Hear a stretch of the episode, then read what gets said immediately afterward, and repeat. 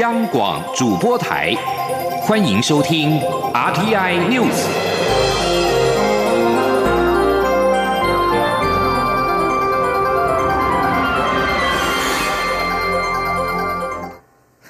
各位好，我是张旭华，欢迎收听这节央广主播台提供给您的 RTI News。春节假期即将到来，蔡英文总统今天在嘉义县卫冕海巡署布袋海巡队。总统致辞时表示，非洲猪瘟的防疫不能够有空窗期，海巡同仁务必要以最严谨的态度、最高的猪瘟防疫标准，做好长期作战的心理准备等三项原则，做好防疫工作。总统表示，现在是全国动起来、全力严防非洲猪瘟的时刻。政府的目标就是要把疫情阻绝于境外，做好边境防御的工作。防疫工作除了机场、港口检疫之外，猪瘟防疫网还有一个最关键的角色，就是海巡同仁。而政府为了防疫需要，特别把财罚金额提高，也利用各种管道提醒国人，千万不要携带肉品进来。政府全力防堵非洲猪瘟入侵，但农委会和环保署被质疑对于猪肉的处理不同调。行政院长苏贞昌今天强调，政府的政策是一贯的，就是要防止非洲猪瘟病毒入侵台湾，所以在方法上逐步加强加严，并且呼吁民众从各方面注意，不是政策混乱。记者刘品希报道。为了防堵非洲猪瘟入侵台湾，先前农委会呼吁民众将可疑的猪肉及制品交给防检局处理，但环保署日前又要求民众将生猪肉、内脏及猪肉制品改丢一般垃圾，被质疑两部会在厨余的处理上不同调，让民众无所适从。对此，行政院长苏贞昌二十六号参访智慧机械相关企业时受访表示，政府的政策是一贯的，就是要防止非洲猪瘟病毒入侵台湾，所以在方法上逐步加强，更趋严格，请民众从各方面注意，并不是政策混乱。他说：“我们的厨余如果有生的这种肉品丢入里面，没有经过高温煮熟，让猪吃到的话，就会。”感染病毒，所以希望生的就丢在一般的垃圾焚化处理，就会阻绝病毒。但是如果是一般的厨余，那我们也是会经由啊养猪场处理养猪业者来经过高温蒸煮，所以只是处理的方法在提醒民众，并不是政策有混乱。另外，对于外籍旅客，如果携带疫区的猪肉制品入境，必须先缴清罚款才能入境。苏贞昌表示，政府已经一再呼吁不要携带肉品进入台湾，尤其台湾隔壁就是非洲猪瘟疫情非常严重的中国，因为年节将近，仍不断有旅客携带肉品入境，因此决定在阻绝方法上加强加严。他指出，这个做法于法有据，而且如果让拒绝缴罚款的旅客，进入台湾，他出境后还会回来缴罚款吗？央广七九六聘息的采访报道。非洲猪瘟中央灾害应变中心表示，从昨天起，违规带非洲猪瘟疫区肉品产品入境，才罚新台币二十万元，没有缴清不得入境。而就在昨天晚上的六点，有一名香港来台的中国籍男性旅客被财主未缴，在高雄小港机场携带鸡肉和猪肉成分火腿肠零点一二公斤，没有主动申报，移送防检局高雄分局才罚了二十万元。这名旅客因为没有缴清罚款，依新措施已经拒绝其入境，并已由移民署国境事务大队遣返出境。这也是防疫新措施上路后的首例。方检局指出，这名旅客在未缴清罚款之前，将不得再入境台湾。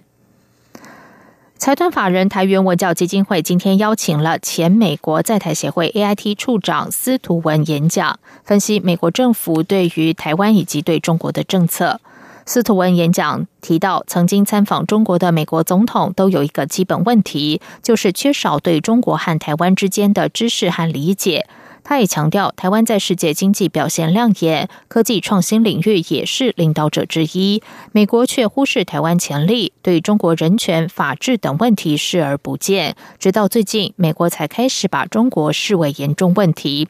司徒文提到，为了确保台湾未来安全和自由民主，建议台湾政府应该要向人民和全世界宣传台湾的成功以及对世界的贡献，也应该持续增强国防，避免不必要的政治分歧和对政府的批评，以免让中国有可乘之机。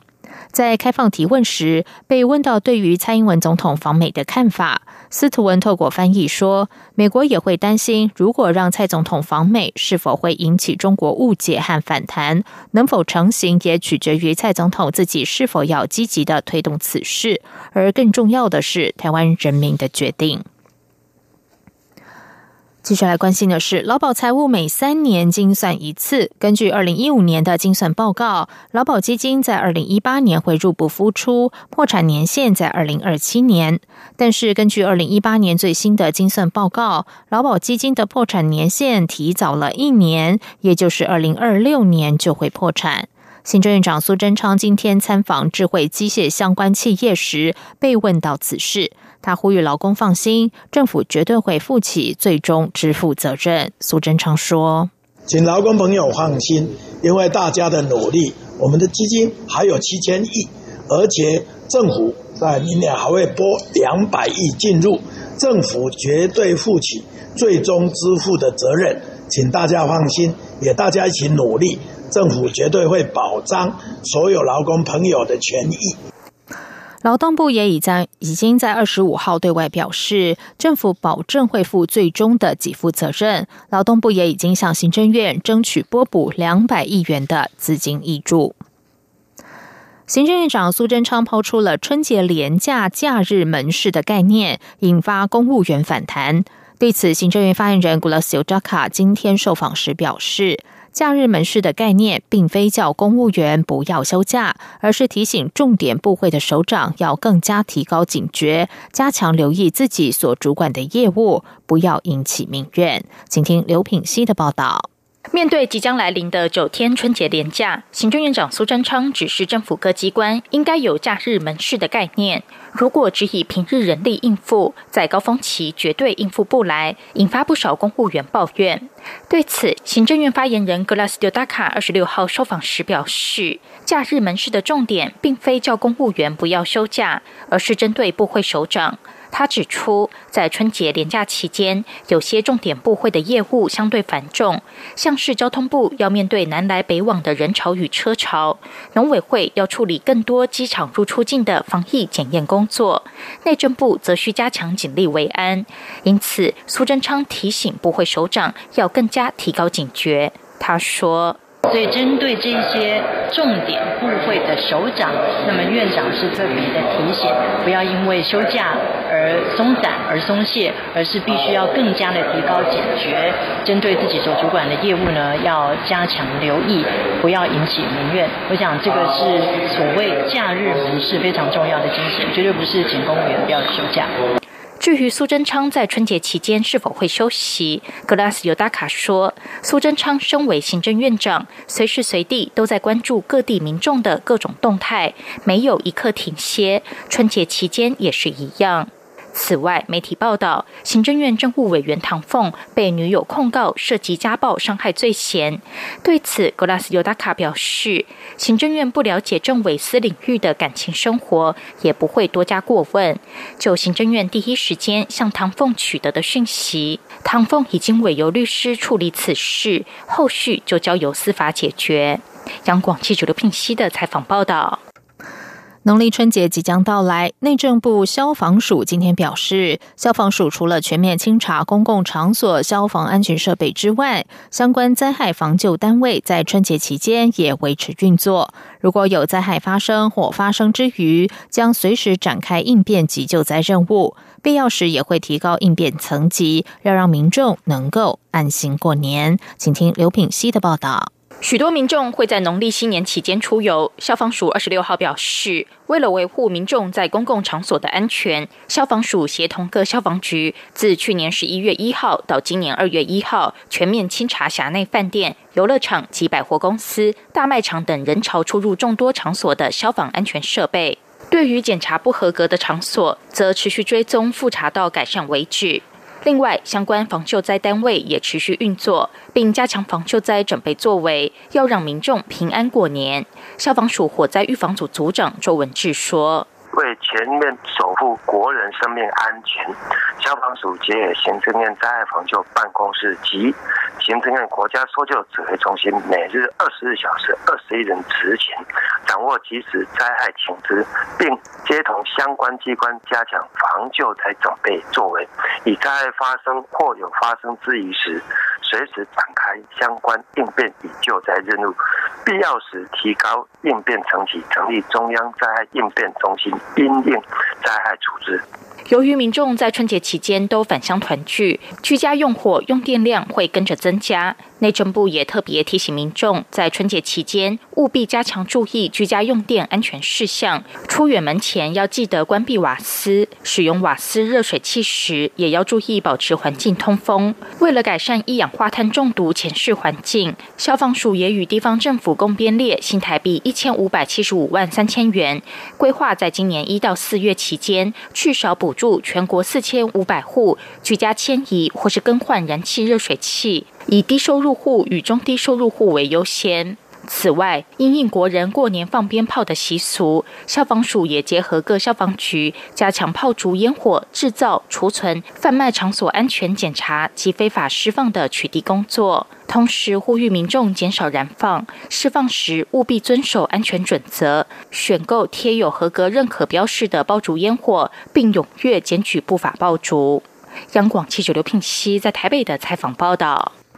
在外电消息方面，英国国会下议院领袖李德森今天表示，英国脱离欧盟的截止日期应该可以再往后推个数周，让英国国会议员有更多时间批准脱欧协议。这是目前英国政坛里对延后脱欧日期提出谏言的最高层级官员。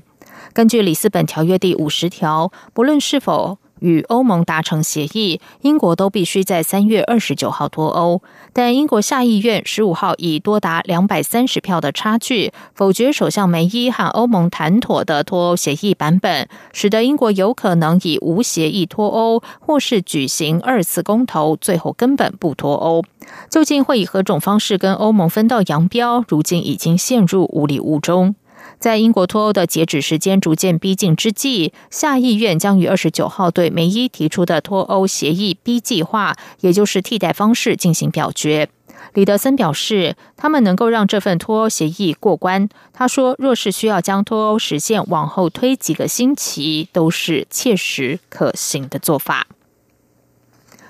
就在南美洲的委内瑞拉陷入总理马杜洛与反对派领袖、国民议会议长。瓜伊多宣布出任临时总统的两个总统政治危机之际，德国、法国和西班牙今天先后呼吁委内瑞拉政府限期举办新的选举，否则将承认瓜伊多为临时总统。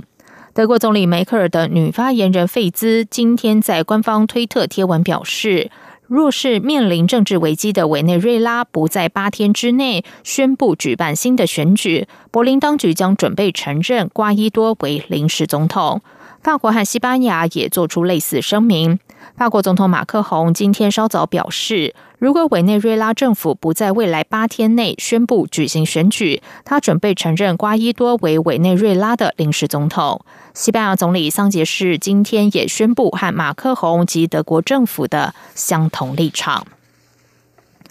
在体育消息方面，日本网球女将大阪直美今天在澳洲网球公开赛女子单打决赛中，以七比六、五比七、六比四击败捷克女将克菲托娃，拿下了冠军。大阪直美这次拿下澳网后冠，除了是继去年的美网击败美国女将小威廉斯夺下冠军之后，再赢得个人生涯的第二个大满贯后冠，同时也写下他个人在大满贯赛的十四连胜纪录。此外，当今球后罗马尼亚名将哈勒普于本届澳网十六强赛遭到小威廉斯淘汰后，让出世界球后宝座。大阪直美今天拿下澳网女单冠军，也使她成为世界女子职业网球协会 WTA 史上的第二十六位世界球后。二十一岁的大阪直美也是日本第一位拿下澳网冠军的选手。她今天和二十八岁的科菲托娃历经一番苦战，最后才以二胜一负的盘数惊险拿下胜利。